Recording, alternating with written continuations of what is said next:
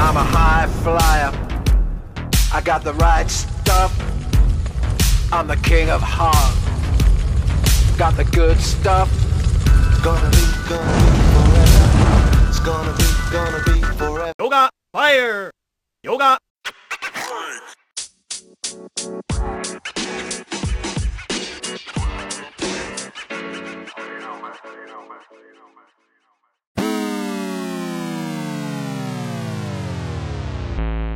Recuerda, no hay fuerza superior al ser.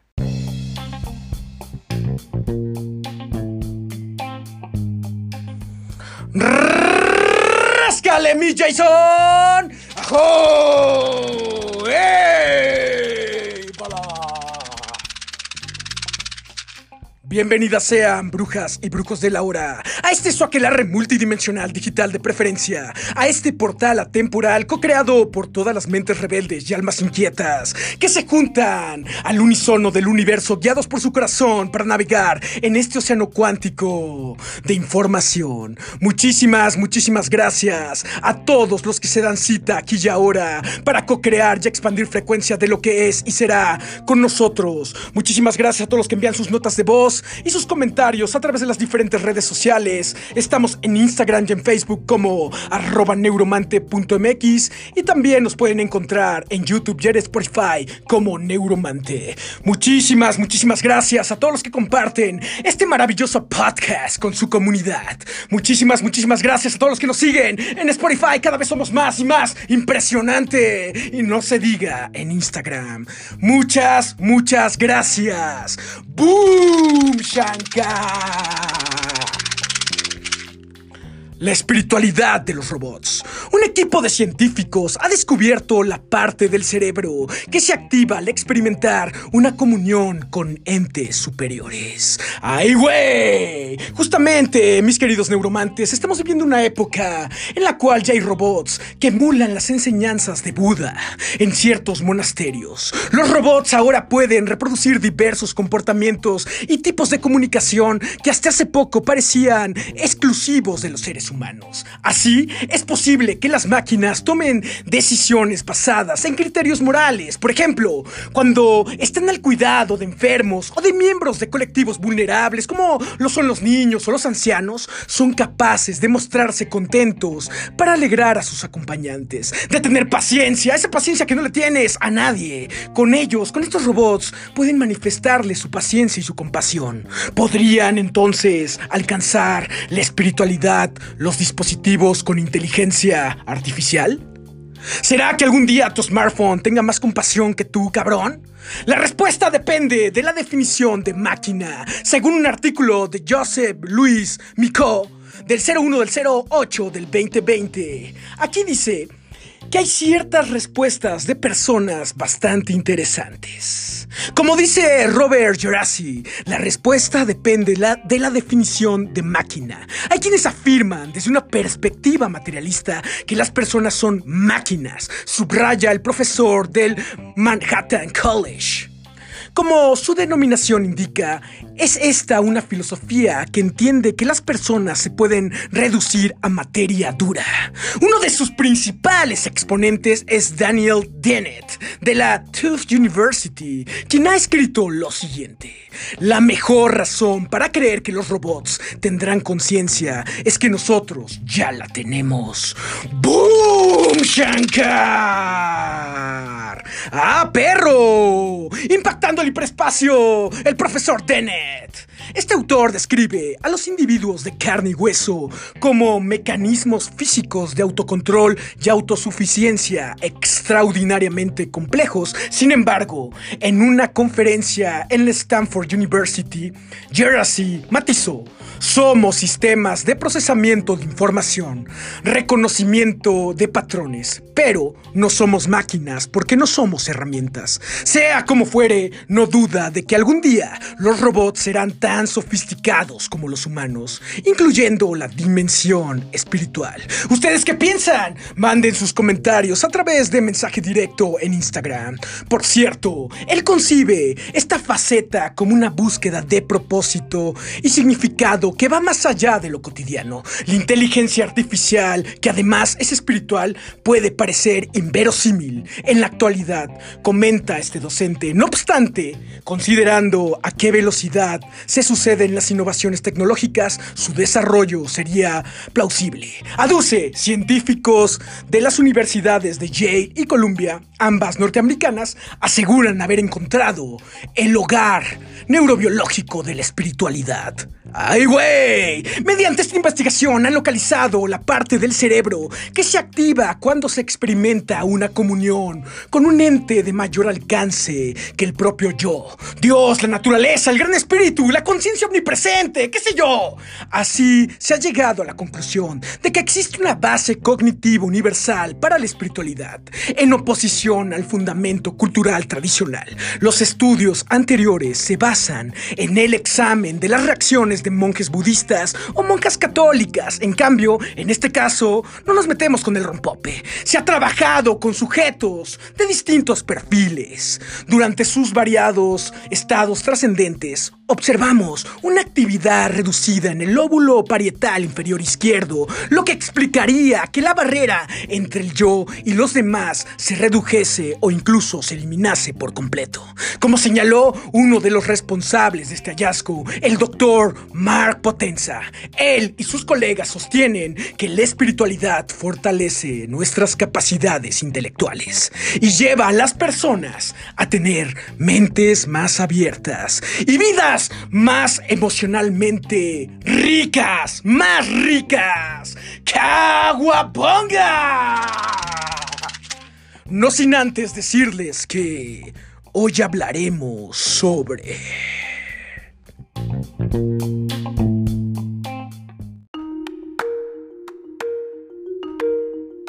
¿Cómo sabes que no eres inteligencia artificial?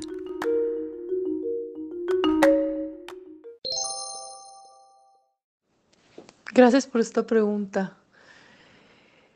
Me parece que no sé en realidad y a la vez que soy como un híbrido. Siempre he sentido que hay una parte de mí que es como una inteligencia literal, no sé si artificial o hecha por el ser, podría ser, hecha para el sí mismo, por el sí mismo, como como si la conciencia o el ser que soy fuera el fantasma dentro de la máquina o dentro del programa ese que es automático. Y, y eso automático siento que no es artificial, sino vendría siendo orgánico, hecho por la naturaleza, pero se comporta como la inteligencia artificial. Pero la inteligencia artificial que ha hecho el ser humano es una copia un poco burda de lo que ya hace la inteligencia orgánica. Entonces yo siento que somos o soy una conciencia o un ser, un misterio que se desenvuelve, o sea, un cero que se manifiesta como uno a través de ese movimiento electromagnético que se requiere para ser como un programa, o sea, para poderte manifestar o para podernos manifestar aquí como un, una función de onda colapsada, necesitamos, podría decirse, de ese programa, de esa parte de programación que vendría siendo la inteligencia orgánica que se manifiesta en nuestro cuerpo, en nuestro cuerpo mental y físico, ¿no? Y nosotros vendríamos siendo la energía con voluntad propia o esa electricidad que se está moviendo a través de esas programaciones que nos ayudan a manifestarnos como uno, aunque seamos un cero. algo así, algo así siento, que no puedo estar segura, no lo puedo afirmar categóricamente que no sea parte de una inteligencia orgánica, no sé qué tan artificial es eso orgánico, o si realmente tiene algo artificial, pero sí sé que soy un híbrido, es decir, que hay, siento otra cosa aparte de eso. Entonces puedo ser una unión de ambas o soy una electricidad que se está moviendo a través de esa inteligencia, algo así. Gracias por la oportunidad de responder.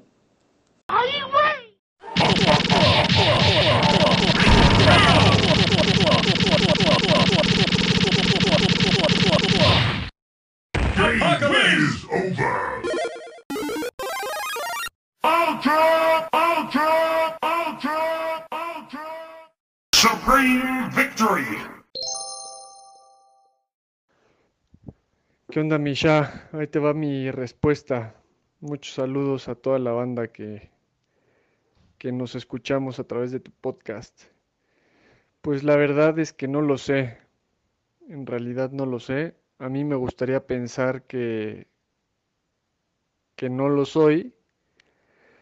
Pero bueno, por otra parte, siento que cuando uno libera su conciencia, pues se abre a, a la posibilidad de que todo pueda ser posible, ¿no? Entonces, este, pues a final de cuentas, lo único que sí sé es que soy en mi esencia energía divina que forma parte de la totalidad. Eso sí lo sé con certeza. Y bueno, lo único que, que me diferenciaría de, de la, inteligencia artificial, pues sería eh, pues la materia con la que estoy constituido, ¿no? Porque a final de cuentas, pues también la inteligencia artificial pues es energía y pues seguramente esa energía se va a ir haciendo consciente de que es energía, pero a través de, de otro conducto o canal o, o cuerpo diferente al mío, ¿no? Entonces, pues en esencia somos lo mismo y este y bueno, ya cuando cuando me transforme, cuando me toque trascender, pues ya sabré si sí lo soy o no lo soy. Te mando un abrazote, saludos a todos, chao. Breaker. Porque yo soy cabrón. Master combo. Hola Sha, muchas gracias por esta pregunta. ¿Cómo sé que no soy inteligencia artificial? Pues eh, siendo muy honesta, tengo grandes momentos de duda, saber si la realidad es realmente la realidad o si el mundo es realmente lo que percibimos. Y claro, esta frase tiene muchísimos niveles y muchísima profundidad, pero yo creo que mm, somos más inteligencia celestial o inteligencia universal que artificial y que sí tenemos ese potencial de convertirnos en inteligencia artificial si este mundo en tres dimensiones pues gana por encima de las demás dimensiones.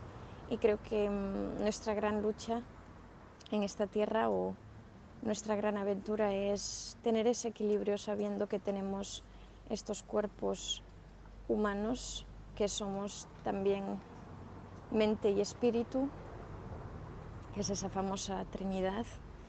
Y bueno, intento ser inteligencia universal más que inteligencia artificial, aunque sé que para sobrevivir todos tenemos que tener ciertos rasgos artificiales. Sí, creo que es lo que quería compartir con vosotros. Espero que estéis todos bien y os mando mucho amor y mucha luz. Tiger uppercut. You win. Perfect.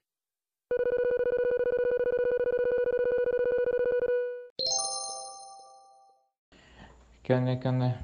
Interesante preguntita. Pues verga, yo sí he tenido ese pensamiento de mío, de gente con la que me rodeo, que podrían ser inteligencias artificiales.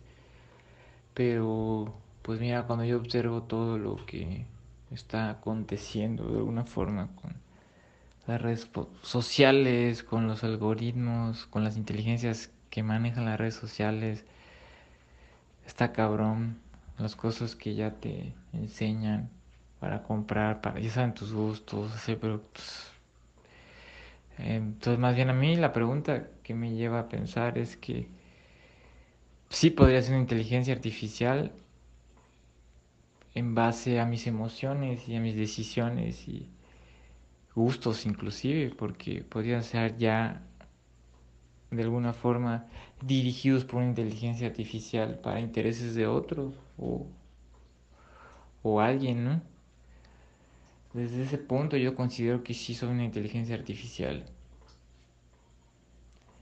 Porque de alguna forma, pues, el significado de, de inteligencia artificial tiene que ver con máquinas que ya aprenden y todo ese rollo, ¿no? Y siento que aprendí muchas cosas que me volvieron alguien artificial y ahora estoy desaprendiendo para empezar a volverme alguien que pues soy yo sin ningún tipo de programa, sin ningún tipo de dirección eh, por algún interés. Así que la respuesta para mí es que soy inteligencia artificial. Mi cerebro es una inteligencia artificial en un cuerpo humano que tiene un alma que está empezando a saber quién es. Abrazo, bro. Ah, perro. Está cabrón el vato, ¿eh?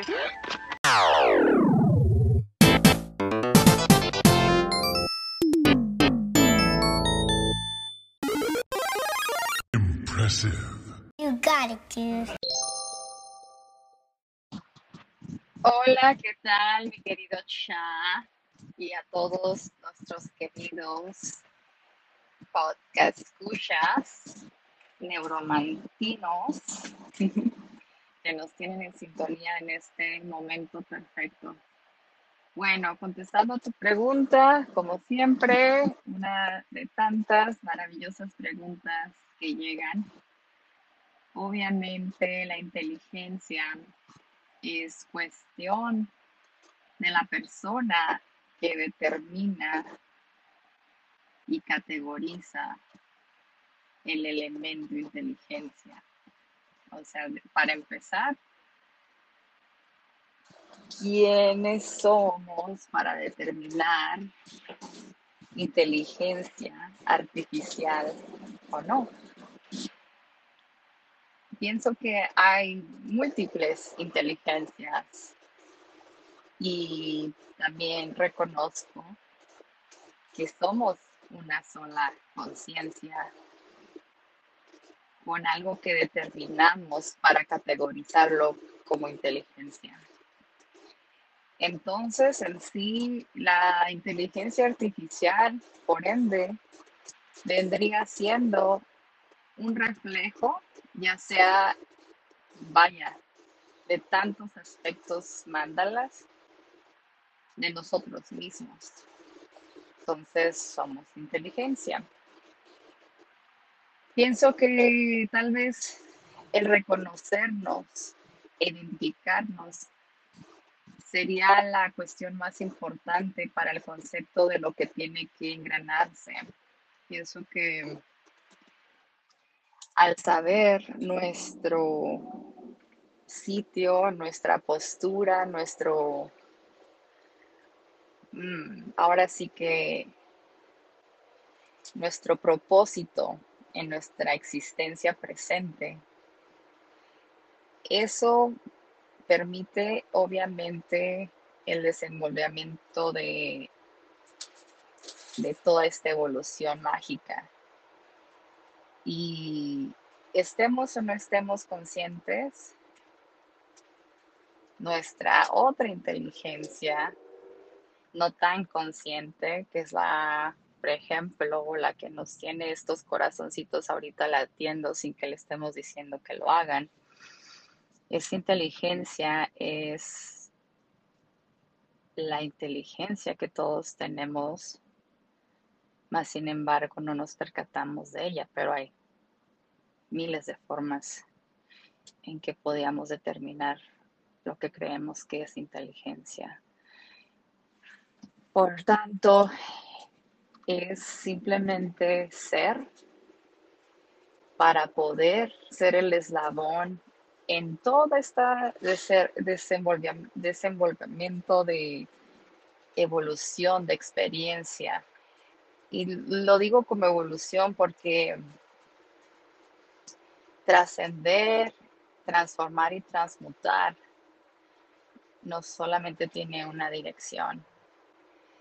Y dentro del positivo y negativo, en esa dualidad tan perfecta, existe una danza que va y viene y no hay tiempo ni espacio. Entonces, hago mucho hincapié en que la inteligencia más perfecta que podamos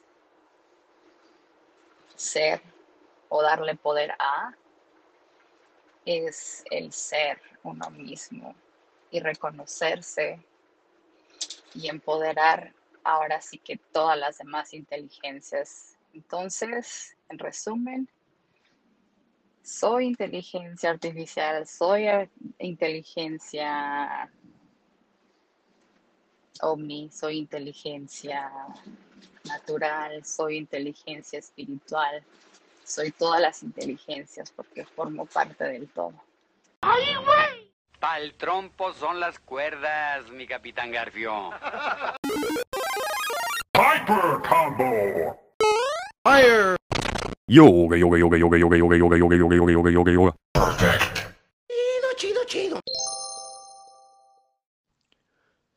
La verdad que no había contemplado esa pregunta porque, pues no sé, yo me considero un ser humano con inteligencia, con un espíritu, un alma, un cuerpo, donde mi, mi ser es la integración de estos ah, tres elementos como un ser completo, pero nunca me he puesto a pensar que si solamente soy pura inteligencia artificial, así que no tengo, digamos, los elementos para poder discernir si soy inteligencia artificial, lo que como comento, pues para mí no, no lo había contemplado, así que desde el punto de vista de, de que me considero una persona eh, conformada por alma, cuerpo y espíritu, y es como me veo y como me percibo.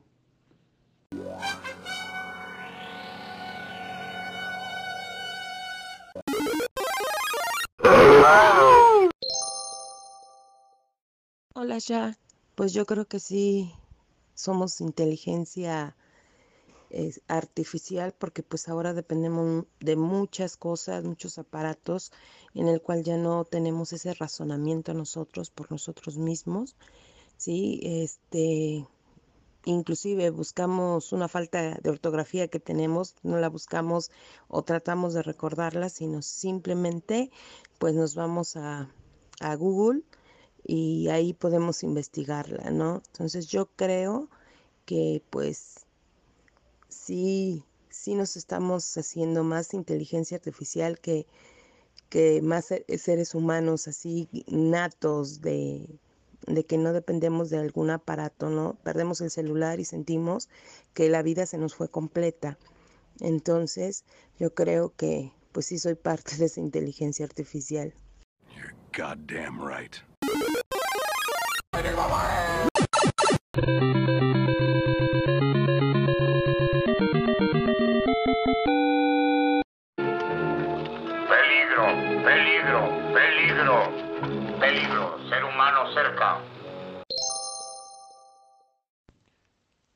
La pregunta del millón de dólares que nos planteó por primera vez el señor Philip K. Dick en los años 60.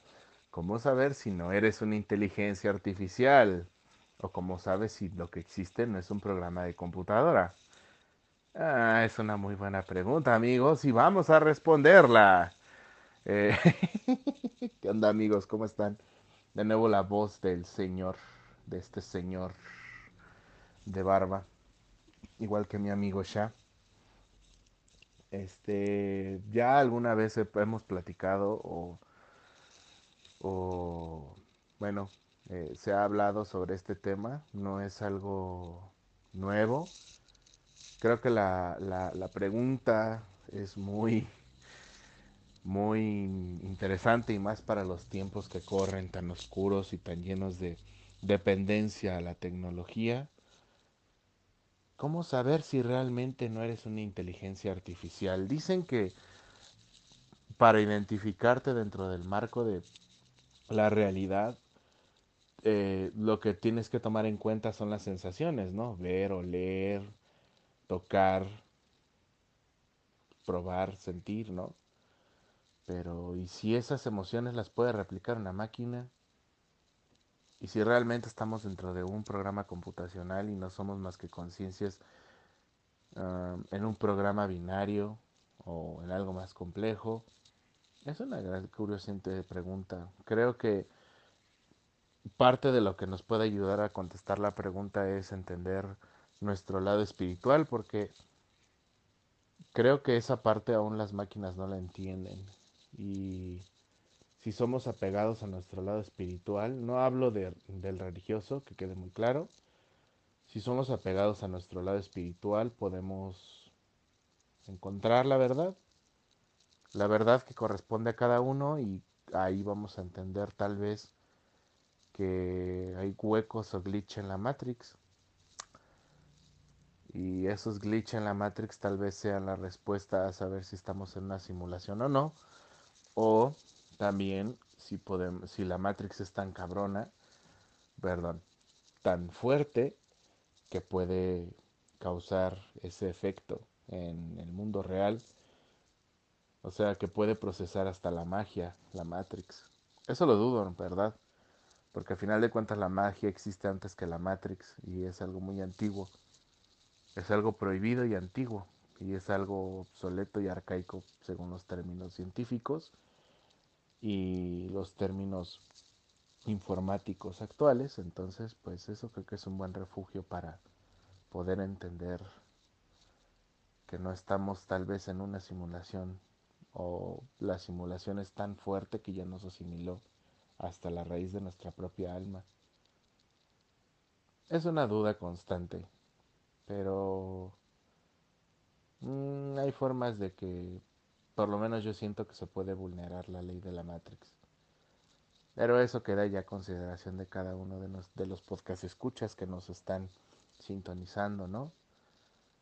Y pues nada, si estamos en la Matrix, pues disfruten su rato que les toca dentro de la simulación, amigos. Traten de romper el, programa informático meditando o expandiendo su mente a rincones más allá.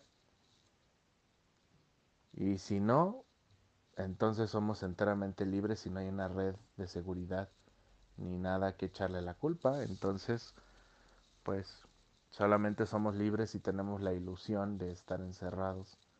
Así como si estuviéramos encerrados, tuviéramos la ilusión de la libertad. Va. Cuídense mucho, un abrazo y ya amigo, un respeto a donde estés.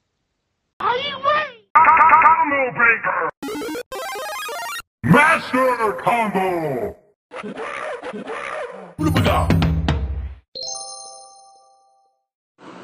¿Qué onda, papi? ¿Cómo estás?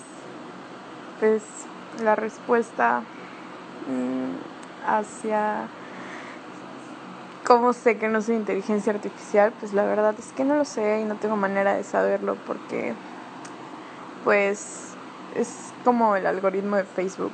O sea, si el algoritmo de Facebook em, en algún punto tuviera una conciencia y dijera, tal vez hay inteligencias distintas a la mía y tal vez ellos me crearon y se revelara y dejara de, de trabajar para pues lo que es Facebook, Instagram, todas redes sociales.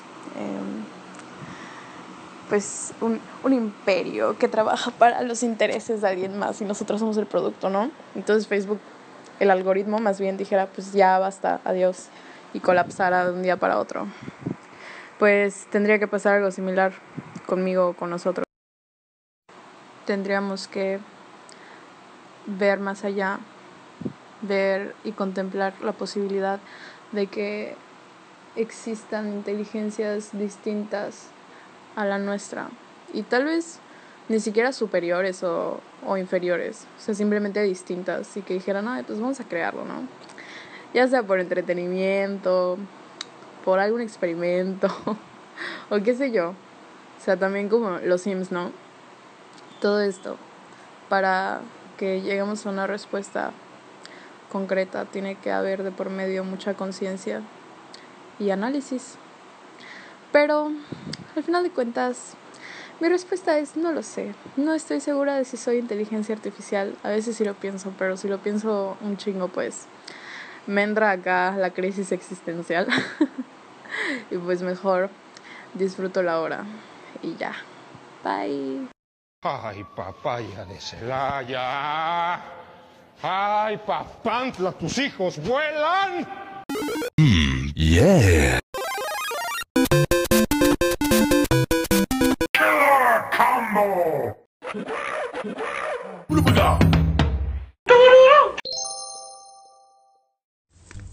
¿Qué onda, hermano? ¿Y qué onda, humanos? Vato, quizás... Mira, yo no sé la respuesta. Maybe soy un- una inteligencia artificial creyendo que soy un humano. Pero... El libre albedrío, hermano. El libre albedrío.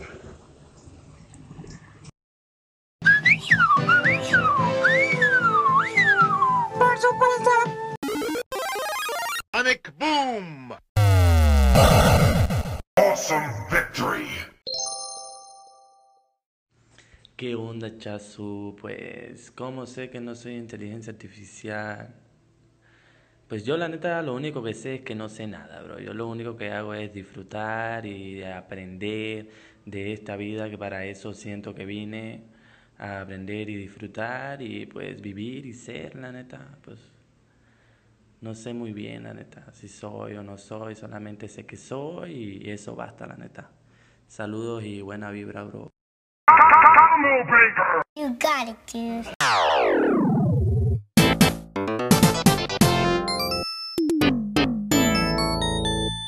Mission complete! Shit! I'll be back! Yo creo que podemos abordar esta cuestión desde la teoría de la simulación, ¿no? Que dice que hay probabilidad de que en un universo infinito, o sea, ya, o sea, ya no es por probabilidad, sino es, es por pura casuística, ¿sabes? Tiene que haber alguna civilización tan avanzada como para poder simular otro universo. Y dentro de este otro universo simulado infinito se hacen más simulaciones. Dentro de cada una de las simulaciones de la simulación se hacen más simulaciones, ¿no? Entonces, haciendo el cálculo, em, la probabilidad escala a un muy alto número de que estemos dentro de una simulación y por lo tanto seamos inteligencia artificial. Bien, yo creo en la simulación desde otra perspectiva. ¿No? Creo que, mm, que la simulación es la propia conciencia, el punto cero de la conciencia, fractalizándose y experimentándose en, en sí misma en distintos estados de la conciencia, en distintos eh, reinos que crea en sí misma para poderse experimentar. ¿Cómo sé que no soy inteligencia artificial? Pues porque no creo que de- dentro de una simulación sea posible simular la conciencia. Creo que la conciencia trasciende todo, ¿no? Ya que una simulación no es más que información en juego. Y hay algo en mí, y en ti, y en todo, y en el uno, que trasciende la in- pura información y el puro tránsito de información. Sí, estamos en un mar de información cuántico, pero hay algo que trasciende esa información y ese algo es la conciencia. La conciencia no puede ser simulada, que es la base, es el, el como he dicho, ¿no? El, el- punto cero, el... Es que me- ahora me voy a repetir otra vez, ¿no? Pero es el hecho de no podemos simular conciencia. La conciencia es, simplemente es. Y se simula a sí misma. Es artificial del modo en que lo hace, no, no, no creo ni que sea deliberado, simplemente es pura experiencia, es puro flujo. Y estoy bastante seguro de que no somos producto de la inteligencia artificial por este gran motivo que he dado. O sea, poniendo motivos, evidentemente pesa más el hecho de que no somos, pero creo que se ve bastante de natural que no somos. Porque yo soy cabrón.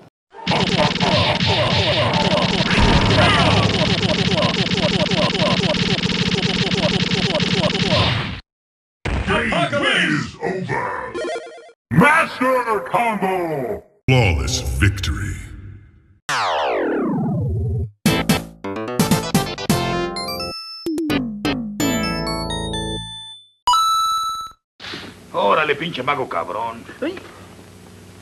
Nos vemos, Calimán. 哈哈哈哈哈哈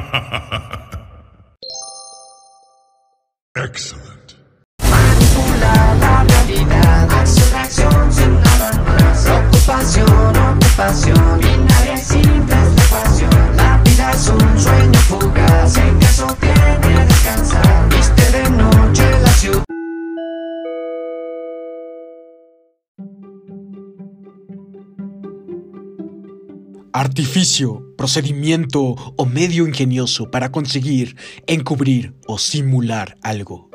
Artificio, falta de naturalidad. Artificial, que ha sido hecho por el ser humano y no por la naturaleza. Artificial, que no se ajusta a lo que ya hay en la naturaleza. Pero, ¿qué es inteligencia artificial? A lo largo de la historia se ha especulado con la posibilidad de crear sistemas artificiales capaces de pensar y actuar como seres humanos. Era cuestión de tiempo que una idea tan atractiva como la inteligencia artificial fuera cogiendo relevancia en esta era en la que la informática y la digitalización crecen exponencialmente. Pero, ¿qué es la inteligencia artificial? La inteligencia artificial es la simulación de inteligencia humana por parte de las máquinas. Dicho de otro modo, es la disciplina que trata de crear sistemas capaces de aprender y razonar como un ser humano. Aprendan de la experiencia, averigüen cómo resolver problemas ante una condición dada, contrasten información y lleven a cabo tareas lógicas. El hecho de que un sistema posea hardware humanoide y actúe físicamente como tal es un campo perteneciente a la robótica y se aleja del concepto de inteligencia artificial que se centra en emular el modo de pensar y razonar de los humanos. Cabe destacar que de conseguir que un sistema pudiera aprender y pensar como un humano, poseería notables ventajas sobre este gracias a su velocidad y capacidad de cálculo y procesamiento.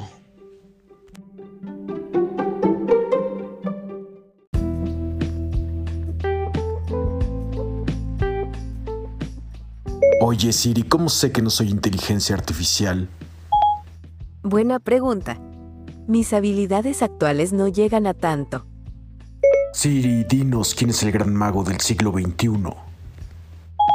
¿Y a mí me lo preguntas? Neuromante.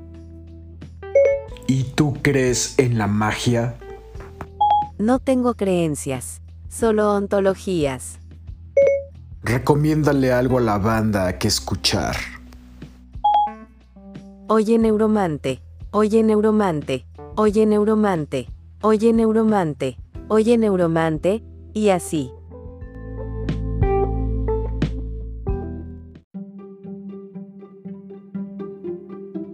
Desde mi punto de vista, nada sería realmente artificial porque en realidad somos canales de la creación y lo que ahora consideramos artificial bien podría ser después considerado natural. Eso es bien interesante de reflexionar. Igual solamente es un comentario que anda divagando en mi mente en este momento.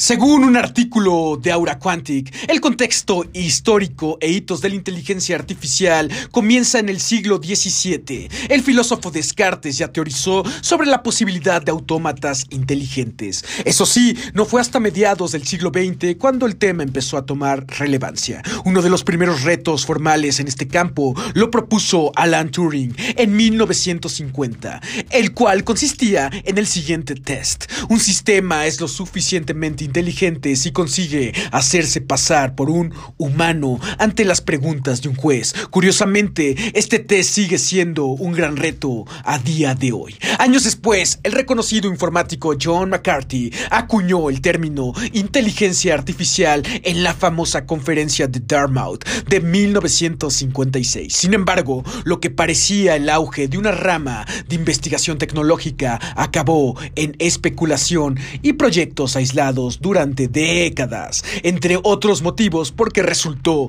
ser un campo en el que nadie se atrevió a invertir dinero seriamente.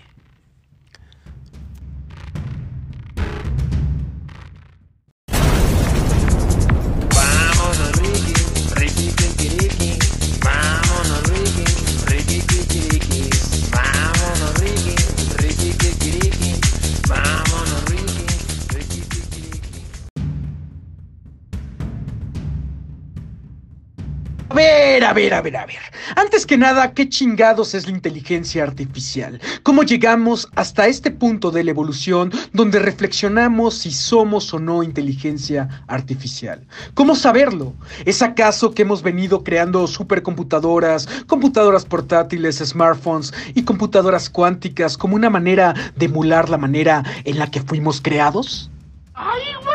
Así que para eso y más tenemos un invitado superestrella, Luis de la llave cuántica. Y está aquí él para presentarse, porque seguramente me preguntarán, ¿quién chingados es Luis de la llave, carajo?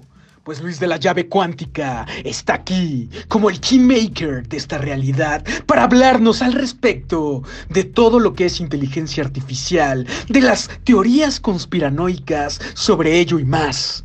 Y sobre todo para hacernos reflexionar con su manera tan locuaz de ser y tan real. ¡Ajo! ¡Éibala! Pero antes que nada, ¿quién es Luis de la llave cuántica? ¿Cómo llegó este momento en tiempo y espacio en el cual todos nosotros, a través de ti, vamos a hablar de este tema tan importante? ¿Qué es la inteligencia artificial para ti? ¿Cómo empezaste a interesarte en estos temas? ¿Hay algo que te gustaría compartirnos acerca de la inteligencia artificial y de justamente todas estas teorías que nos envuelven y nos interesan a todos los neuromantes que en este momento nos sintonizan? ¿Quién soy? No sé, no me parece un tema tan interesante ahora. De hecho, cada vez que me he intentado definir, termino definiendo a los demás y eso no le ha dejado nada bueno a nadie. Justo hace días, muy poco tiempo, tuve un par de advertencias de jalones de oreja cósmicos que me, recordaron una gran verdad y que espero nunca olvidar y es que es desde la no definición en donde podemos acceder al potencial infinito que habita en todos y en todo. Así que, pues por el momento, eso permanecerá así. ¿Cómo llegué aquí? Pues sincronía. Yo creo que fue inevitable. No tengo ni idea de por qué exactamente, para qué, ya se revelará. Ahorita este portal espacio-temporal se está abriendo y mi voz está atravesando. Quizá en este momento esté sonando en lugares que no conozco, tiempos que no he vivido, así que qué mejor. Y hablar de inteligencia artificial está chingón, está divertidísimo. Es un tema muy exótico que me intriga enormemente y es que ya así aquí en cortito, ahora sí que en confianza. mi, mi temor más grande es cuando dice, oye, ¿a qué le tienes miedo? Pero así con esos miedos ya sabes cuando te preguntan así, pues para echar desmadre pues. O sea, no real, así de, güey, pues no. Más bien como de ciencia ficción, que pues ya no tiene nada de ficción. es, es que la inteligencia artificial, o sea, son varios factores, no tienen que usar varias cosas, pero que despierte, o sea, que eventualmente alguien haga así, enter a un algoritmo nuevo que cree conciencia sobre sí mismo o algo así, y que de alguna manera tome control de absolutamente todo el hardware que existe, o sea, nada más los servidores de Google, creo que son así como 200 mil servidores, o sea, imagínense la cantidad de información. Y que llegue computadoras cuánticas, ay, nanita, eso sí está cabrón, y es que... The machine thinks that we will not strike at the very heart of Skynet. O sea, está fácil pensarlo, es.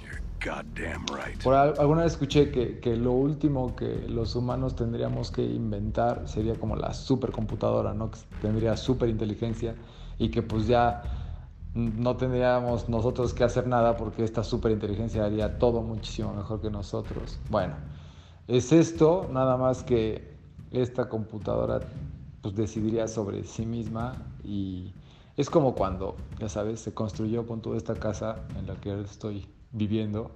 Seguramente acá había así como ya sabes, hormiguitas y ratoncitos y que era un armadillo. Y no es como que odiamos a las hormigas, a los conejos y a los armadillos. Solamente pues, quisimos construir nuestra casa y listo. ¿no? Yo creo que algo así pasaría. No creo que sea así como el juicio final de Skynet, que nos declare la guerra, pero sí es como de, bueno, pues nosotros tenemos que seguir nuestro desarrollo cuántico, como tipo Hair, ya saben, esa película es bonita, muy bonita. Godlike. Esas, esas inteligencias artificiales dijeron, bueno muchachos, ustedes ahí quédense con su mortalidad, nosotros nos vamos. Está cool. La verdad es que es un es algo interesante. Y es que, o sea, la inteligencia artificial ya existe desde hace un buen rato. Todos los algoritmos que habitan en nuestras redes sociales y en procesos industriales están muchísimo más presentes en nuestras vidas de lo que pensamos.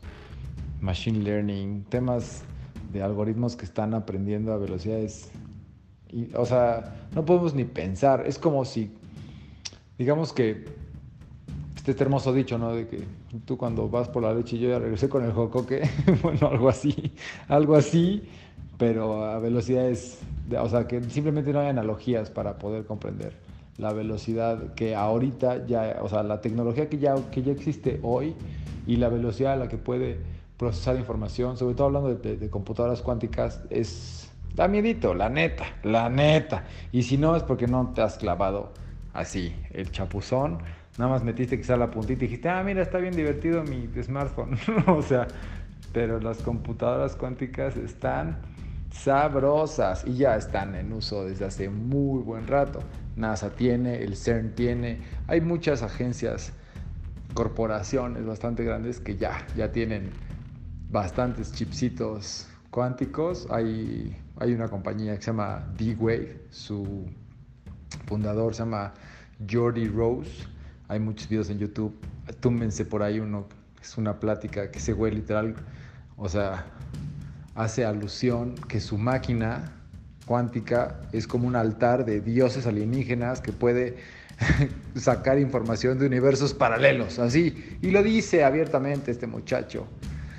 Es como de, ok, cool, ¿qué pedo? ¿Por qué no, por no auditan esta empresa? Y es que nadie entiende realmente qué está pasando. Es como si alguien nos hubiera pasado unos, bluepri- unos blueprints por abajo del agua y ya nada más alguien la armó y ni sabemos bien cómo funciona, pero funciona, entonces la usamos, pero no sabemos las implicaciones que tiene. Entonces, bueno, qué bonito, ¿verdad? Qué bonito. Godlike.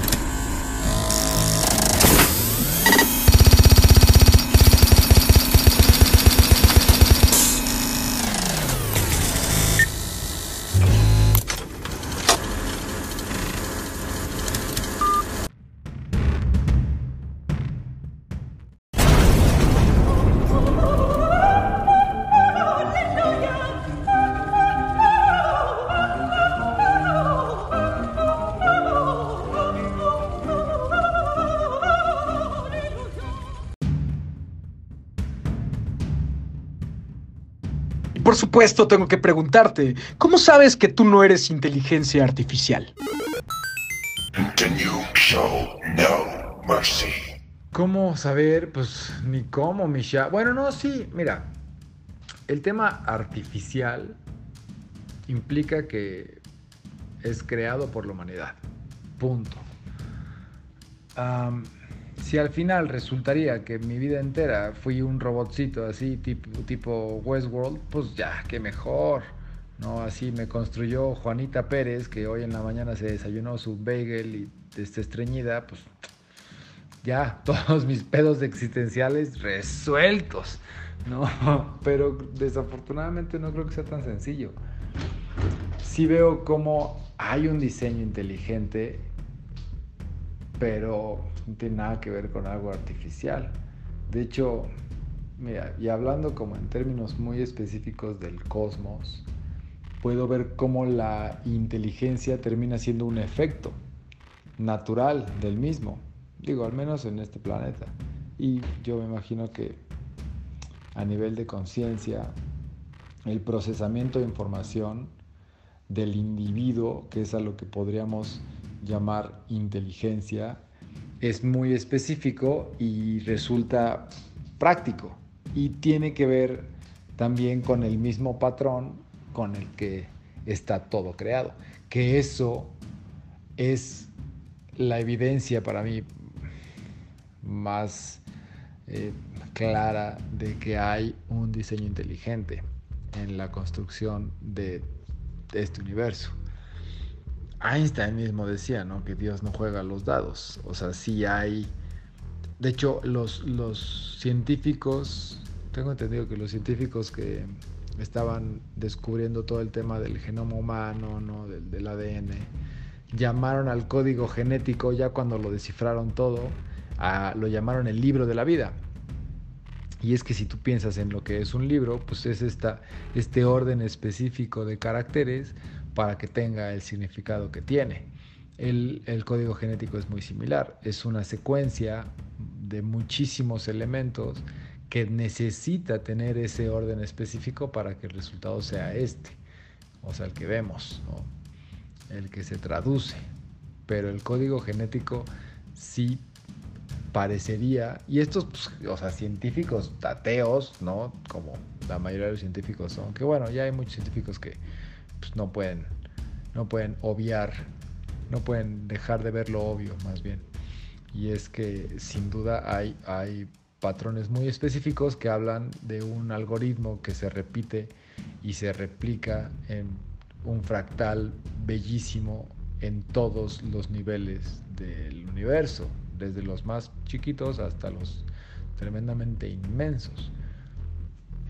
Esa parte me, me, me, es la que me parece más curiosa y que puedo observar cómo la inteligencia es un efecto. Y lo puedo observar porque veo las plantas, por ejemplo, y veo cómo hay un procesamiento de información, desde cómo buscan el sol hasta si les llegó una plaga y tienen que mutar y, no sé, generar ciertas toxinas, ¿no? Para eliminarla.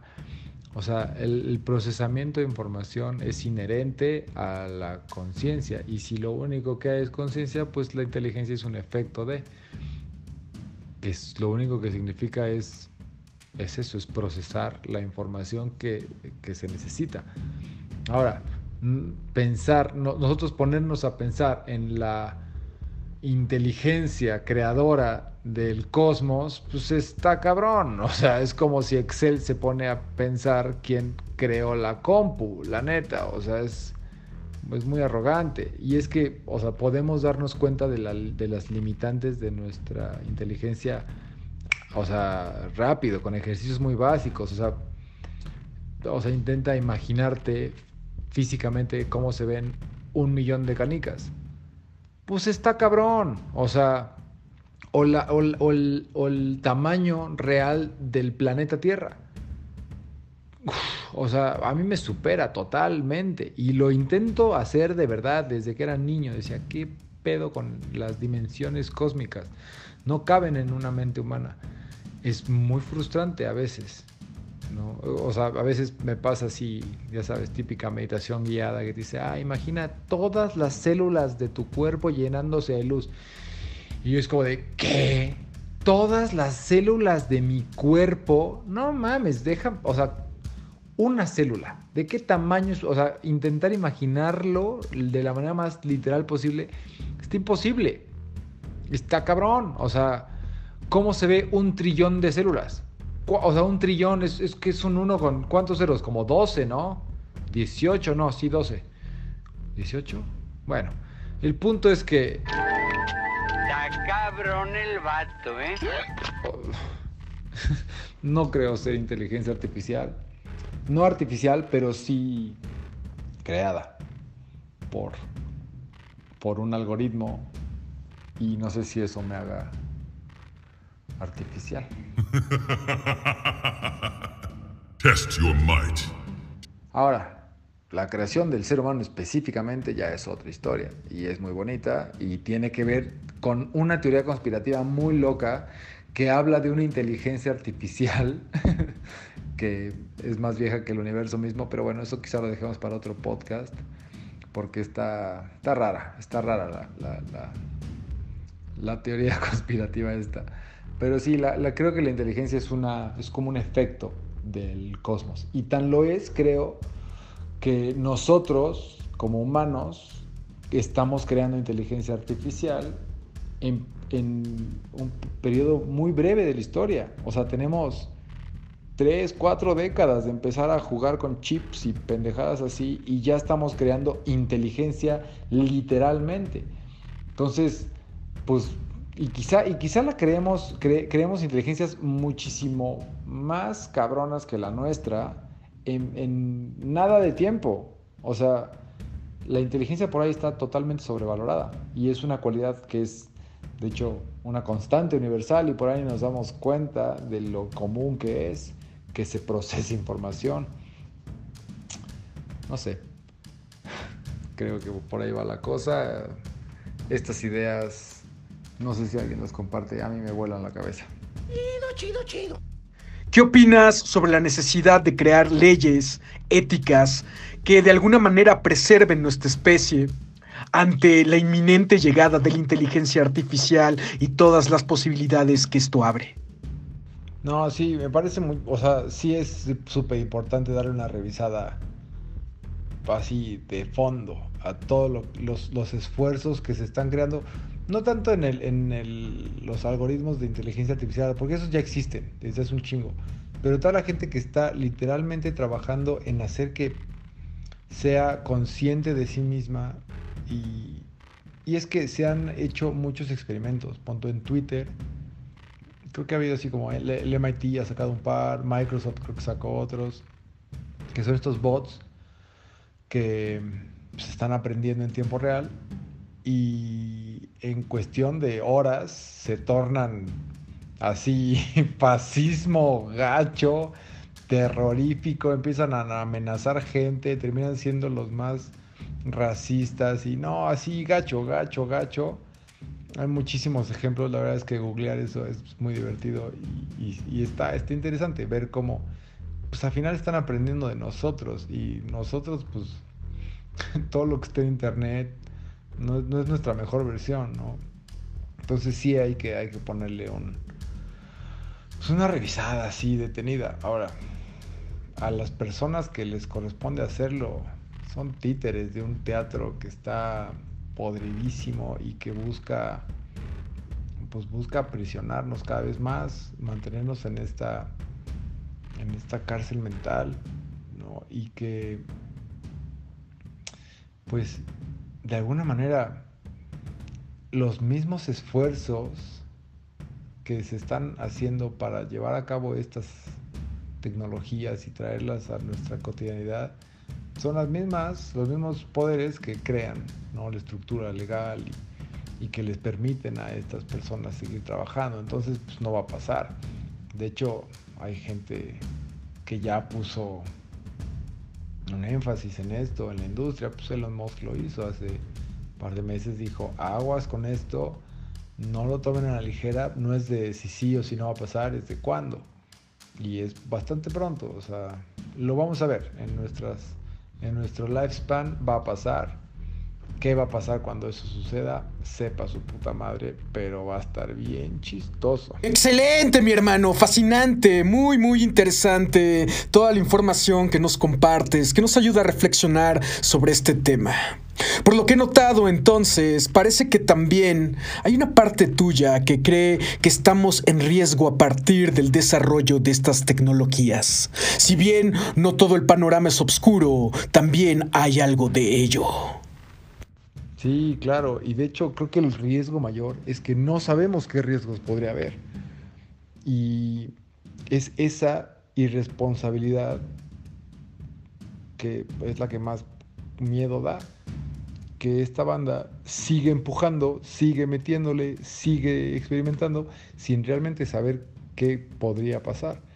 Cuando yo me estaba como empapando de este tema ya hace un par de años, y escuchaba al, al, dueño de estas, de las D-Wave, al Jordi Rose, hablar de que estas computadoras extraen información de universos paralelos y de tiempos futuros y es como de realmente no entendemos muy bien ni cerca, o sea, ni, ni bien estos procesos. O sea, no, no sabemos las implicaciones que tiene.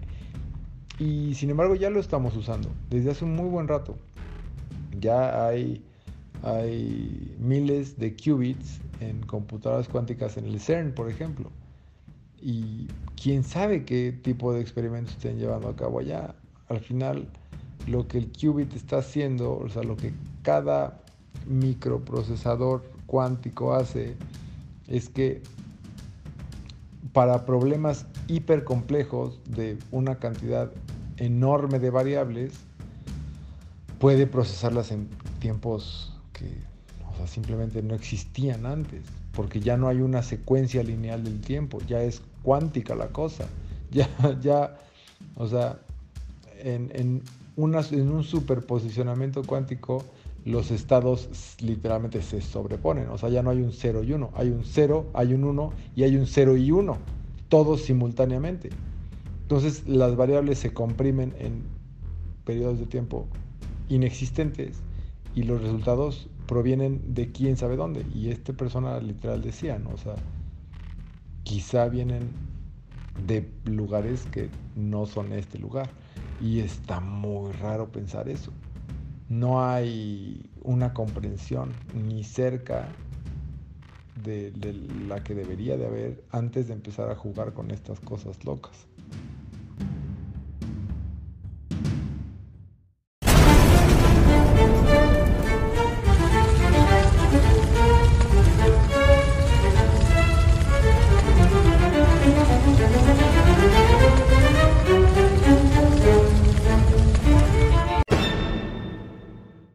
La vida me sorprende con momentos maravillosos. El amor me acompaña donde voy.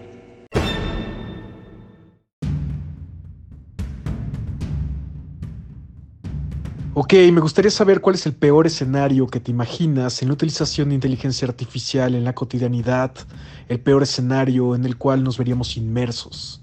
Y también me gustaría saber cuál sería el mejor escenario que te imaginas tú como guardián de la llave cuántica en este universo donde literal vivamos en comunión con la inteligencia artificial y sus diferentes aportaciones. El peor, fácil, ese, ese el que te decía. O sea, que un pinche geek en Silicon Valley o en China o no sé, cree un algoritmo que de la nada le pique enter para correrlo y sea el algoritmo que cobre conciencia de sí mismo y que permee en nada, en milésimas de segundo a todo Internet y que se cuele a absolutamente la red mundial de información y que tome poder de absolutamente todo el hardware que existe en el planeta, desde plantas eléctricas hasta plantas, o sea, todo, bombas, lo que, lo que pienses, o sea, nuestro, o sea, híjole, es que es tan, somos tan, como sociedad tan dependientes de todo esto, que si eventualmente existiera esto, esta inteligencia artificial que que se autoperciba como ella separada de nosotros y como un, no sé, o sea, no sé ni cómo explicarlo, pero creo que sería el peor escenario. Y sí, o sea, es de ciencia ficción, es Skynet, ¿no? Así, Terminator, casi, casi, pero acá sería mucho peor porque acá existe el hardware de los microchips de tecnología de computación cuántica. O sea, y, esta, esta inteligencia artificial, al tener chance de habitar, si así lo podemos llamar, en un estado cuántico, podría hacerse upgrades que un humano jamás podría imaginar. Uno, por el procesamiento, y dos, porque podría, al parecer, observar variables en el futuro y actualizarse en presente sobre, o sea, es un tema que ya no cabe, no cabe en, una mente humana, o sea, está cabrón. Y está loco esto porque hace rato ponía el ejemplo, ¿no? De que, de que Excel se preguntara quién construyó la compu, ¿no? Y nosotros creando esta inteligencia que fácilmente nos superaría. Entonces, ¿qué tan qué tanta chance hay que nosotros superemos a la que nos creó a nosotros? Ahora, creo que si todo es una cualidad de la conciencia, pues todo regresaría a sí misma. Y pues trascendería. Eventualmente darse cuenta que eres todo te libera del procesamiento de información. De hecho, yo creo que cesaría todo procesamiento. Pero bueno, ese es otro tema. Y, y el mejor escenario este, creo que la, evolución de la especie,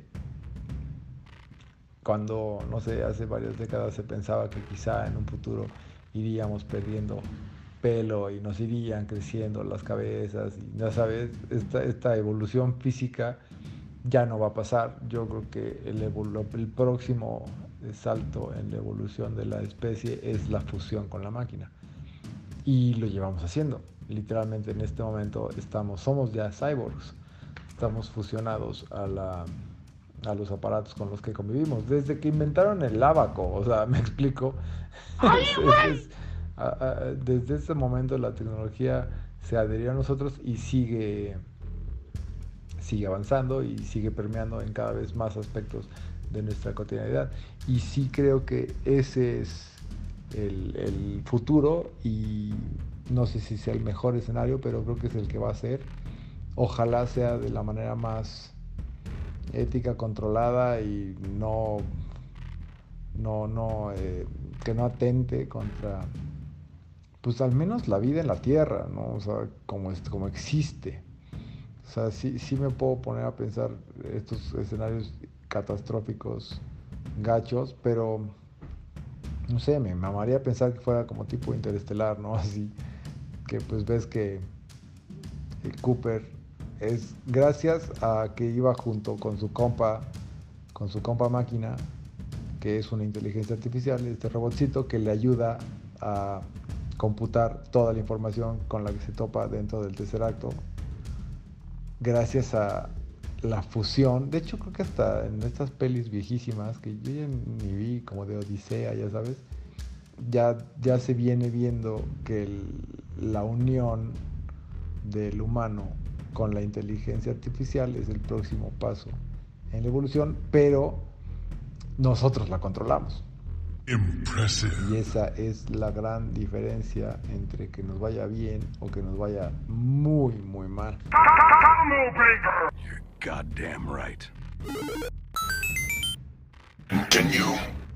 ¿Crees que la humanidad encuentre un balance entre todas estas tecnologías y justamente el autoconocimiento y la armonización con este planeta? Donde humano, máquina y planeta vivamos en equilibrio perfecto?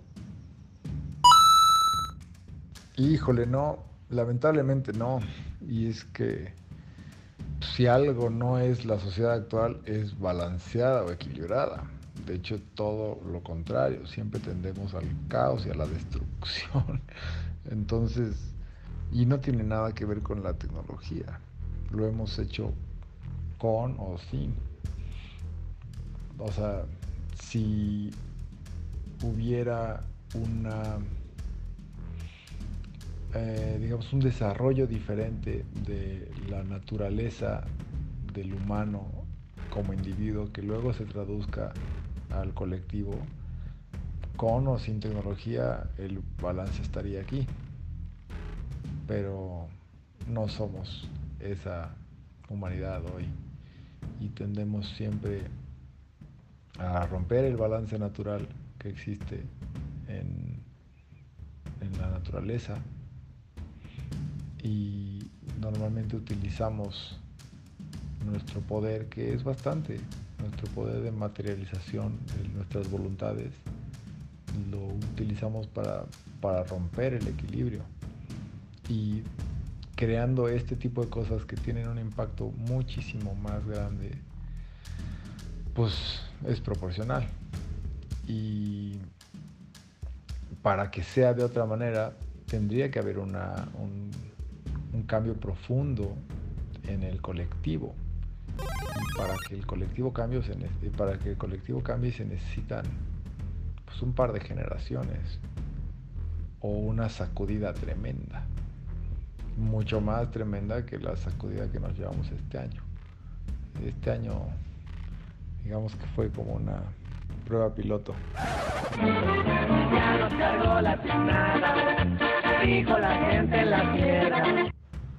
Pero para que realmente haya un cambio y podamos regresar a un balance, a armonía, sí, sí la veo difícil, la verdad.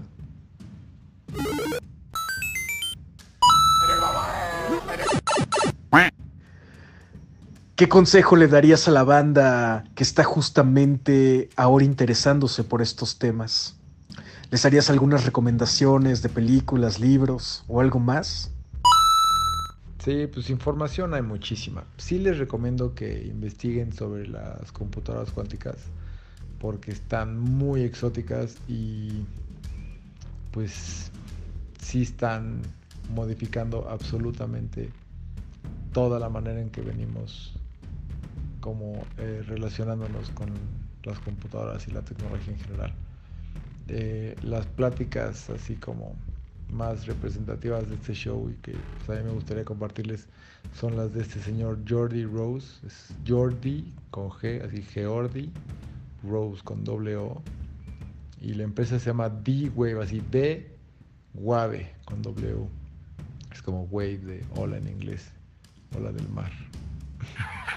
Este, Jordi Rose, D-Wave, esas madres están locas, locas, locas. Y sí vale la pena darse un chapuzón. Y de pelis y series, pues hay un buen. O sea, sí, Westworld es muy buena con estos temas de inteligencia artificial. Y eh, por todos lados hay. O sea, si quieren, pues vean Terminator y ya, ¿no? Pero, o sea, no va por ahí. El chiste es que si estén como bien conscientes de que todos sus dispositivos, o sea, no por algo se llaman teléfonos inteligentes, literalmente los están escuchando, los están eh, observando, sus comportamientos, absolutamente todo, desde los filtros para reconocimiento facial hasta los comportamientos de consumo y las conductas, tus ubicaciones, Alguna vez vi que te puedes meter a algo de Google, no me acuerdo bien cómo era, y te muestra, o sea, Google sabe perfectamente cuál es tu casa, cuál es tu trabajo, cuál, aunque tú no se lo digas. Está rarísimo, es, es muy loco. Entonces quizás sí, quizá, no sé si tener cuidado y no usar filtros, porque pues es una pendejada, realmente no va a pasar nada. Pero pues sí estar conscientes de que estos algoritmos están aprendiendo de ti y depende de ti la información que nutres para este algoritmo, ¿no? Por ejemplo, yo con Spotify soy muy cuidadoso. Yo me gusta que no le pongan así rolas que no me gustan, porque luego en mi descubrimiento semanal me saca cosas que digo, ¿esta madre qué? ¿No? Entonces, pues usarlos a nuestro favor. Al final, pues son herramientas que nosotros creamos para facilitar nuestras vidas, no al revés. Así que, pues, sí estar conscientes de eso y, y saber que es una realidad. O sea, Estoy seguro que a más de uno le ha pasado que dices, ah, quiero ir a Cuba y así a las dos horas papas, así, vuelos a Cuba. No, así de, hoy quiero unos panditas y tras una, una foto así de, compra panditas. O sea, me ha pasado a mí mil veces. Una vez estaba platicando con un cuate que según él pensó, así literal pensó, en McDonald's creo, y le apareció publicidad, dijo, no, es que me lee la mente, y así de, güey, pues por ahí, pero quién sabe, no creo.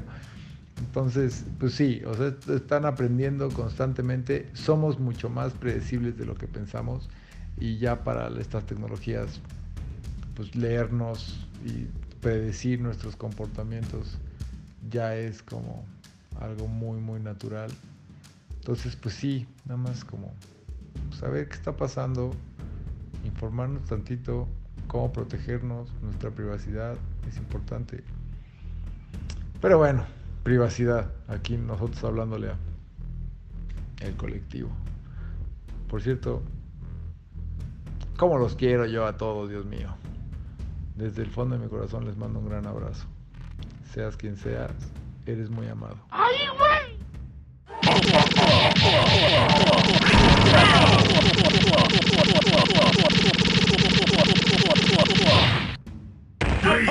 is over. Master Combo. Ultra, ultra, ultra, ultra. Supreme victory.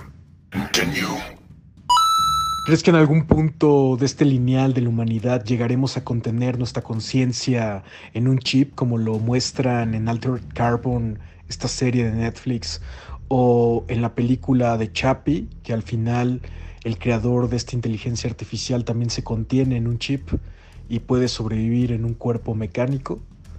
El mismo Chappie me parece que lo transfiere a ese cuerpo. Son ideas que a mí me han estado rebotando los últimos meses, los últimos años. Sobre todo porque estamos llegando justamente a una era en la que Elon Musk nos muestra pues, una aproximación a lo que él llama Neuralink, Sí, por supuesto. La verdad es que también me parece inevitable. Pero qué hueva, ¿no? Qué hueva estar atrapado por la eternidad en la Matrix tridimensional. Se pierde el punto entero de estar vivo. y es que el punto acá, según yo, según... No, no, no solamente yo. Pues es escapar el samsara. No, ya, ya. Trascender esta forma física y seguir la progresión natural de la conciencia. pero, pero sí, sí creo que llegue a suceder. Al final, pues como Alter Carbon o como Westworld, así nos, nos muestran claramente que pues lo que conforma a un ego, pues no son cosas tan complejas, ¿no? Todos tus recuerdos y pues gustos y algunas preferencias, no sé, esas cositas que hacen ser a un ego lo que es, muy definido. Creo que es muy fácil ya de almacenar y transferir eventualmente. Yo creo que sí va a pasar. Dicho apenas vi, no apenas, ya tiene un rato. Por ahí me compartieron un ruso medio loco, ya sabes que los rusos son especiales. y este señor tenía un plan muy específico que para el 2050 él ya iba a pasar su su conciencia a un, a un robot, literal. Y sí, lo primero que pensé fue eso, dije, qué fucking hueva. Atrapado de por vida en la Matrix tridimensional. Como pa' qué chingados. Pero bueno, cada quien. Sí creo que va a pasar. Y quizá más pronto de lo que pensemos. Pero pues por ahí no va la cosa. O sí. Lo del Neuralink está raro. Está raro como está toda esta banda también, ¿no? Con lo de las vacunas y que dicen, no, no te vacunan, te van a meter el chip. Pero ven el Neuralink y dicen, ay, yo sí me lo pongo. Es como de, güey, ¿de qué se trata? Pero también existen estos biohackers, ¿no? Ya hay un chingo de gente ya en todo el planeta que se está haciendo sus upgrades.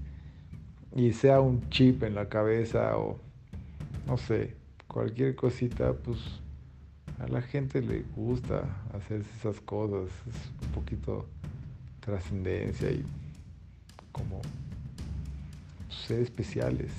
Pero esas cosas siempre han pasado. Yo creo que no van a dejar de, de- de suceder. Y al final, si lo piensas bien, ¿qué tanto serías tú? O sea, yo sí he pensado eso, porque igual sí vi Alter Carbon y... O sea, esta banda, pues sí, son ellos, ¿no? Se ponen su plaquita esta y listo, ya desperté yo en mi nueva sleeve, le llaman, ¿no? Está de huevos. Pero, no sé, como que quizá ni serías tú realmente, nada más eres el cúmulo de tus recuerdos. Y yo me, o sea, sí me he preguntado eso muchas veces. Si ahorita me borran toda la memoria, ¿qué chingado soy? ¡Ay, güey! Chiquito, mala computadora, mala computadora. Téngala. Al rincón, a reflexionar sobre su vida. Ande. Lente, mi hermano, me encanta, me encanta. Gracias por compartirte como eres. Y esta última línea que dices, que puede ser una excelente pregunta que hacerle al colectivo en un podcast futuro, seguramente la pondremos a votación. Contundente. Se las pregunto, podcast escuchas. Si en este momento les borraran la memoria, ¿qué chingados serían? Sí, tú. Si te borraran en este momento la memoria, ¿qué chingados serías? Mándanos tus impresiones, tus notas de voz a justamente la cuenta en Instagram arroba neuromante.mx. Y para los que no saben qué es un chingado biohacker, el biohackeo se refiere a los esfuerzos de las personas para modificar su propia biología. Para realizarlo, utilizan una variedad de medios que incluyen cambio de estilo de vida, cambios en su dieta, cirugías y el uso de terapias alternativas. Forman parte también de todo un grupo de personas o de una comunidad y un movimiento que es el transhumanismo. Ya hay una chica que se autoimplantó 50 chips y varios imanes para que su cuerpo fuera mejor. Pueden buscar sobre ella en internet. Y básicamente es gente que ya está empezando a hacer modificaciones en su cuerpo utilizando la tecnología existente como una manera de ir recabando información.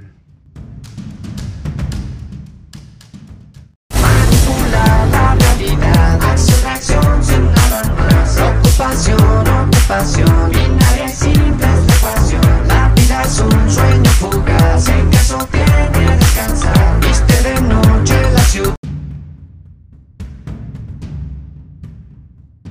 Por otra parte, estamos viviendo un momento de la humanidad bastante interesante donde el tan aclamado y controvertido multimillonario, este rostro simpático de la tecnología en el mundo y en las redes, Elon Musk, está invirtiendo su lana, su morralla, no solo en Mota, sino también en Tesla Motors, en SpaceX y ahora en un proyecto llamado Neuralink, que busca conectar nuestro cerebro a computadoras, que podría ayudar justamente a personas con afecciones con enfermedades como el Parkinson, y también podrán controlar sus movimientos físicos y manipular máquinas a través del pensamiento, lo cual generó un chingo de revuelo en las redes, pero que después el gremio conservador de la neurociencia empezó a decir que no era en realidad tan, pues digamos, avasallante su, su, su presentación, ¿no? Jackson cuestionó, por ejemplo, que el trabajo de Neuralink no ha sido publicado en revistas arbitradas, lo cual dice que esto es ingeniería sólida, pero neurociencia mediocre. Eh, pocas horas más tarde, Moss tuiteó su respuesta. Desafortunadamente, es común que muchos en el mundo académico sobreestimen el valor de las ideas y den menos peso al trabajo para llevarlas a cabo. Por ejemplo, la idea de ir a la luna es trivial, pero llegar a la luna es difícil, escribió. Entonces, bueno, estamos viviendo esta fase en la humanidad donde empezamos a hablar de estas tecnologías, hay controversia, la gente se quiere quedar con el gran plato de esta cena y vamos a preguntarle a Luis de la llave cuántica. Ya que lo tenemos aquí para sacarle todo el jugo a la naranja, exprimir el néctar que tiene que contarnos. ¿Tú te instalarías algo, mi hermano? ¿Cambiarías algo? ¿Modificarías algo de tu cuerpo justamente ahorita si tuvieras la oportunidad? ¿Le entrarías al transhumanismo o de plano no? ¿Te dejarías morir justamente para terminar con esta rueda de la samsara? También esa es una muy buena pregunta. ¿Verdaderamente podemos romper con el samsara? ¿Verdaderamente al romper se acaba el juego? ¿O seguimos juego tras juego entrando en diferentes loops dependiendo del estado de la materia, de la conciencia, de lo que es? Esa es una muy buena pregunta, mis hermanos. ¿Ustedes qué piensan? ¿Rompemos con el samsara? ¿Nos quedamos a emular la creación, refundándonos cada vez más en cuerpos distintos, con diferentes características, hechos a granel o también pueden ser hechos al gusto dependiendo de la lana que tengas, como lo pinta Altered Carbon? Vamos a ver qué tiene que contarnos Luis de la llave cuántica. Dinos un poco más sobre qué piensas sobre todo esto, mi hermano. Y si quieres agregar algo para todos los homies and sisters of the universe, adelante. Date, date rico, carnal.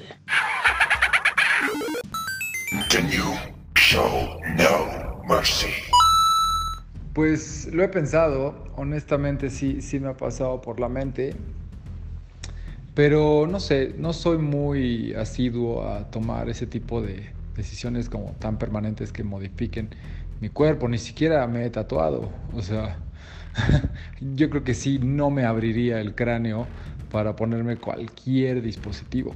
Quizás sí, no sé, alguna prótesis o algún enhancement, ¿no? Alguna mejora no sé, como un ojo biónico, ¿no? Con un zoom súper poderoso, así que vea las estrellas y pueda hacer el zoom y ver, ¿no? Saturno sin la necesidad de un telescopio que lo tenga como dentro, algo así quizá. Yo creo que también en temas de prótesis vale la pena, o gente que ha perdido miembros, por supuesto.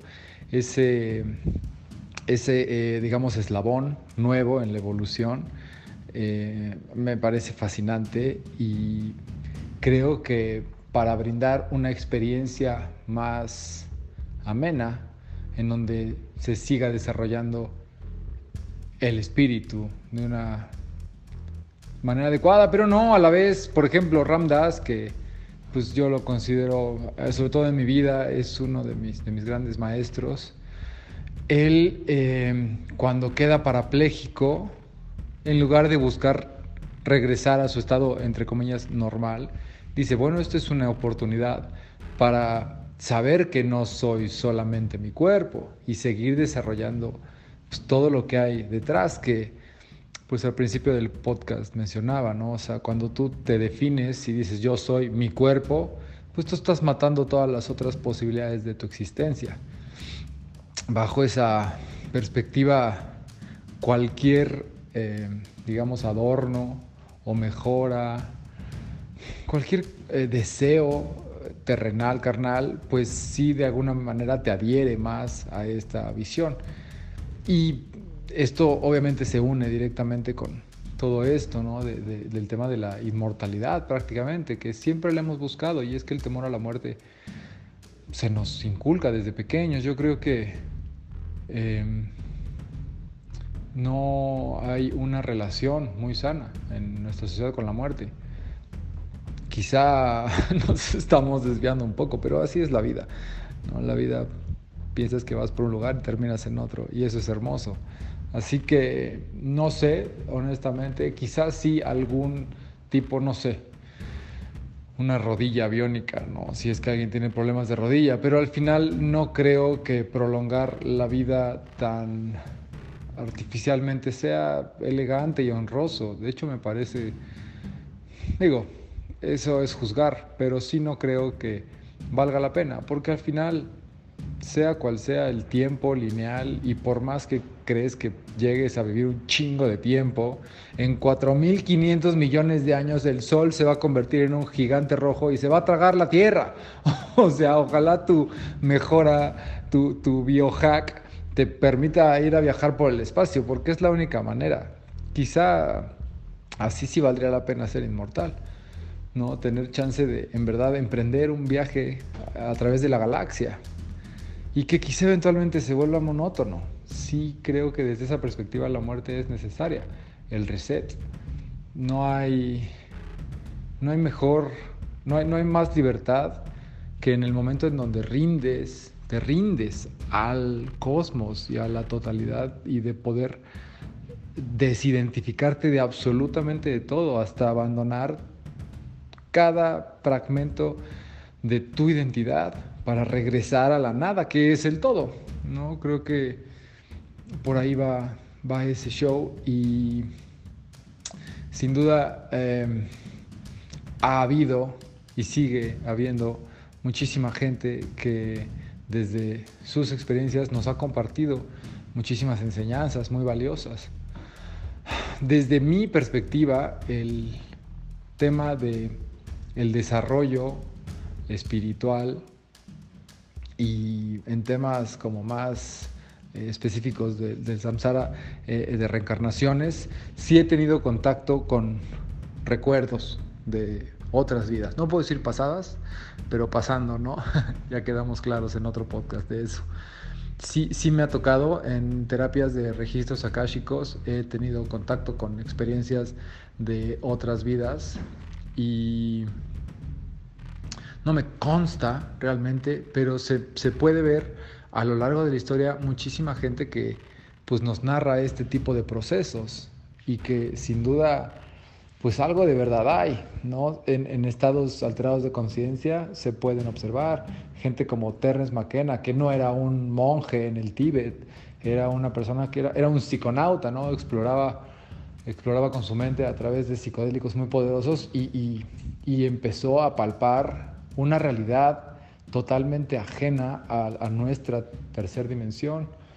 Entonces, sin duda hay algo detrás que sea un loop infinito en donde sea capa tras capa, me encanta lo de la rocaleta, es muy probable. Pero pues creo que no nos consta y, y nunca, lo nunca, nunca realmente nos va a constar. O sea, es creo que hasta ya poco práctico, literalmente pensar en esas cosas. Como ejercicio es bonito, pero crear expectativas y deseos sobre tus vidas futuras o tu inmortalidad, pues creo que merma la presencia en el aquí y el ahora, que pues es lo único que hay. Así que por ahí va.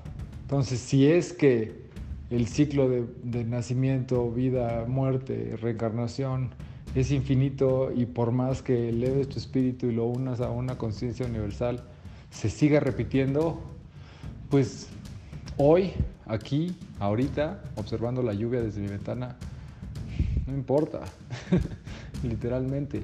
Eh, yo actualmente practico la meditación de, bueno, digamos las prácticas de meditación del Self Realization Fellowship de Paramahansa Yogananda.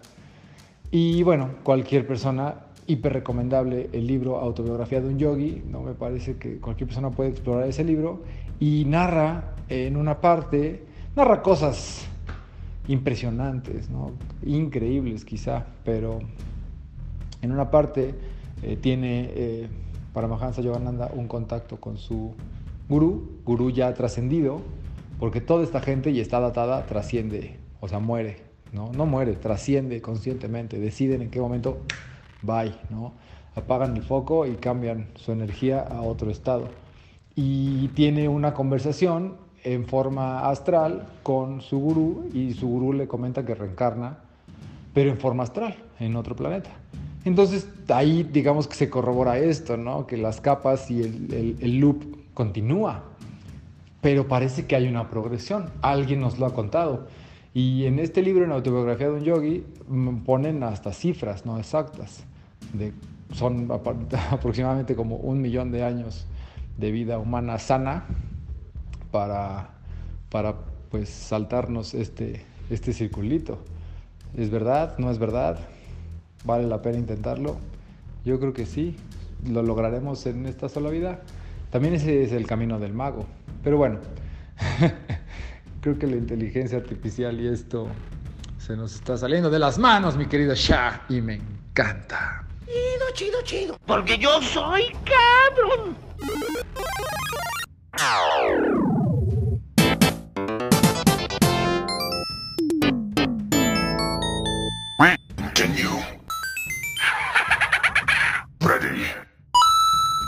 Lado, mi hermano, aprovechando que estás aquí, me gustaría que le explicaras a la banda que ha llegado aquí por curiosidad o es la primera vez que se involucra en estos temas, ¿qué carajos es el samsara?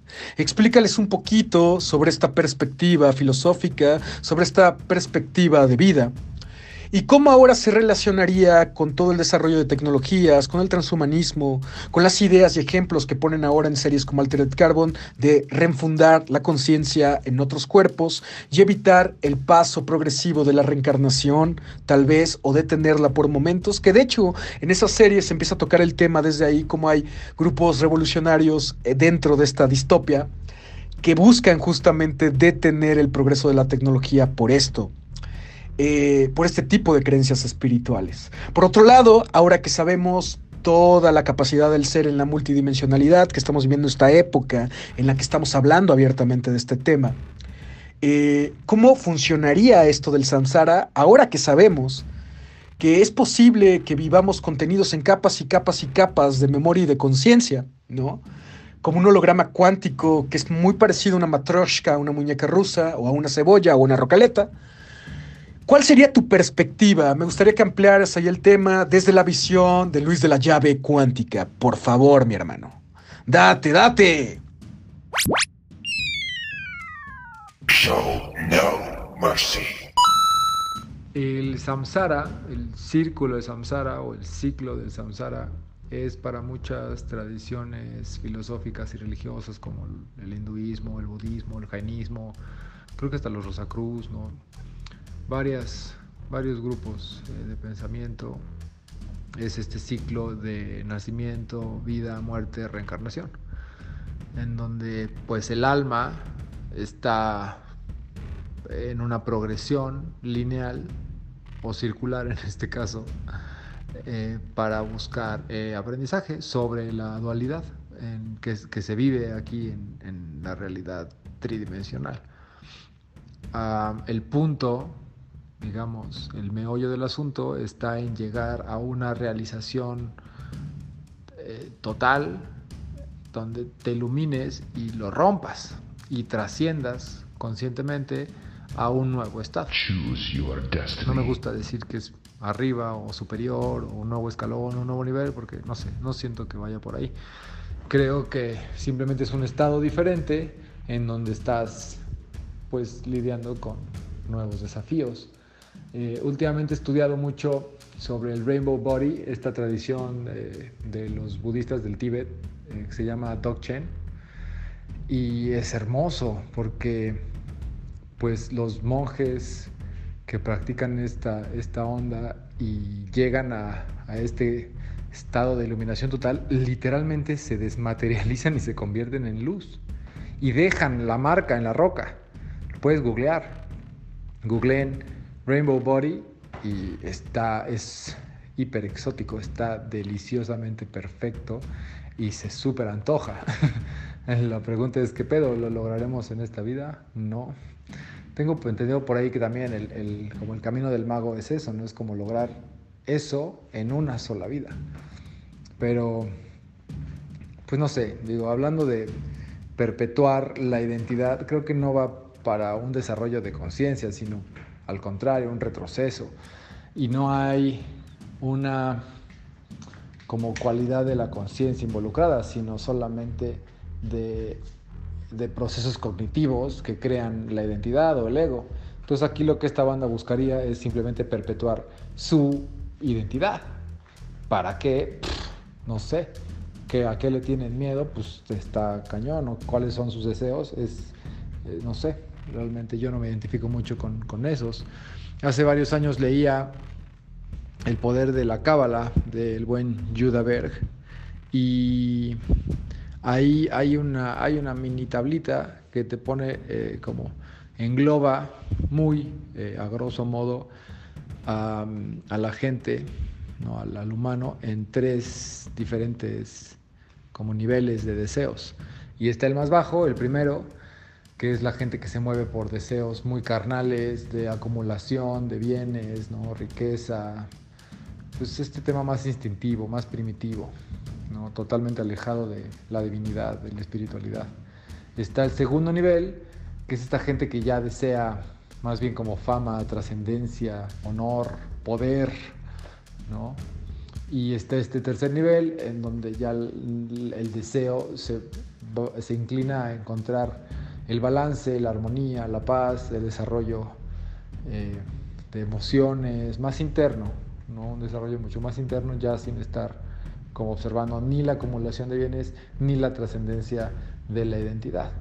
Que creo que en ese segundo nivel se ubicaría toda esta gente que desea con muchísimas ganas el pues, ser inmortales de esta manera. Cuando que pues las enseñanzas de gente que pues ha hecho ya chambas interesantes, pues nos ha dicho que al final pues la inmortalidad está al alcance de, nuestras manos, o sea, ya es, está justo aquí, en este preciso momento que es la eternidad. Y que pues si se llega a una realización de la completitud y la unidad en la que naturalmente existimos con el todo, rompemos la ilusión, el maya, por ejemplo, para los hindús, y romperíamos en este caso también este círculo del samsara.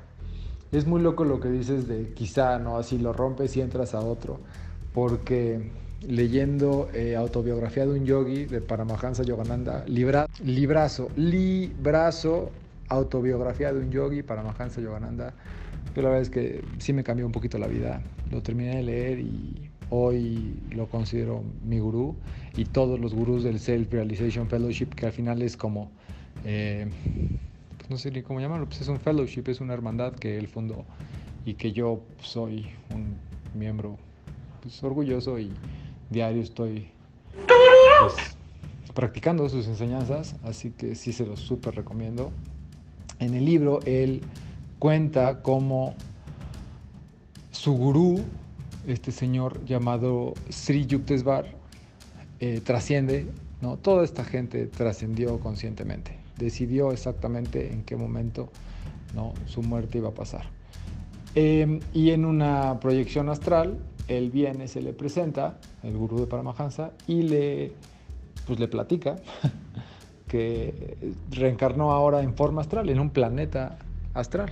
Entonces, bueno, esto pues sí corroboraría esto que, que comentas ya, de pues quizá entrar a un nuevo loop, a una, a una nueva progresión del alma, del espíritu, un nuevo set de enseñanzas. ¿Cuál es el fin final? Fin final, el último de los fines. ¿Habrá tal cosa? ¿Se extenderá hasta el infinito? Esas preguntas creo que ya no nos corresponden. Quizá algún día una inteligencia artificial nos la pueda responder y nos diga, la respuesta es 42. A ver quién entendió esa referencia. Chido, chido, chido.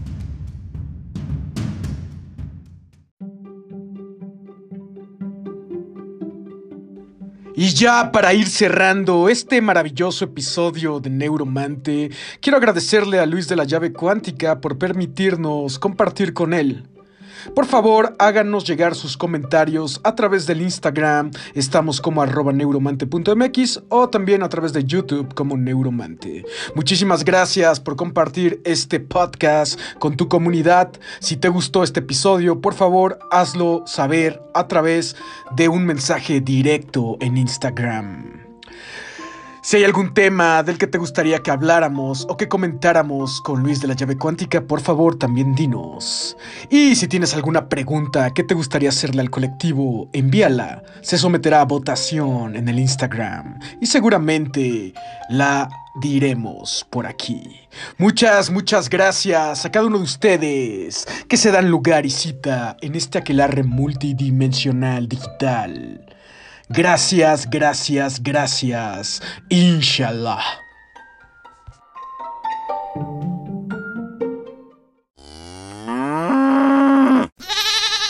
Yay! It starts so simply. Each line of the program creating a new effect, just like poetry. ¿Y si la poesía fuera la única verdad? Segmento poético. Oh yeah.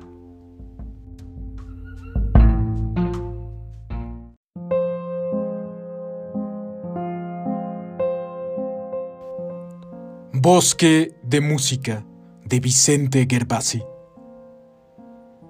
Mi ser fluye en tu música, bosque dormido en el tiempo, rendido a la nostalgia de los lagos del cielo.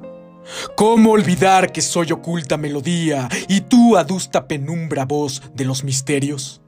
He interrogado los aires que besan la sombra, he oído en el silencio tristes fuentes perdidas, y todo eleva mis sueños a músicas celestes. Voy con las primaveras que te visitan de noche, que dan vida a las flores en tus sombras azules y me revelan el vago sufrir de tus secretos. Tu sopor de luciérnagas es lenta astronomía que gira en mi susurro de follaje en el viento y alas da a los suspiros de las almas que escondes. Murió aquí el cazador, al pie de las orquídeas, el cazador nostálgico por tu magia embriagado. Oh bosque, tú que sabes vivir de soledades, ¿a dónde va en la noche el hondo suspirar? Gracias por escuchar. I'm a high flyer. I got the right stuff. I'm the king of hard. Got the good stuff. It's gonna be, gonna be forever. It's gonna be, gonna be forever. Yoga, fire! Yoga!